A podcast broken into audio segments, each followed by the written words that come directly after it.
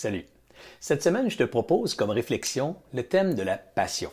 C'est quoi ça, la passion chez les entrepreneurs? D'abord, pour moi, la passion, c'est évidemment l'un des éléments essentiels au succès en affaires. La passion, c'est l'énergie, c'est la force brute, c'est ce qui te met en mouvement. Un peu comme un cheval, un cheval de course, un cheval puissant, que l'impulsion, les muscles purs, l'énergie pure de, de se dépasser, d'aller au bout des choses. Ça, c'est la passion. C'est cette énergie qui alimente ta créativité, ta force devant l'adversité. C'est cette énergie qui communique, qui vend.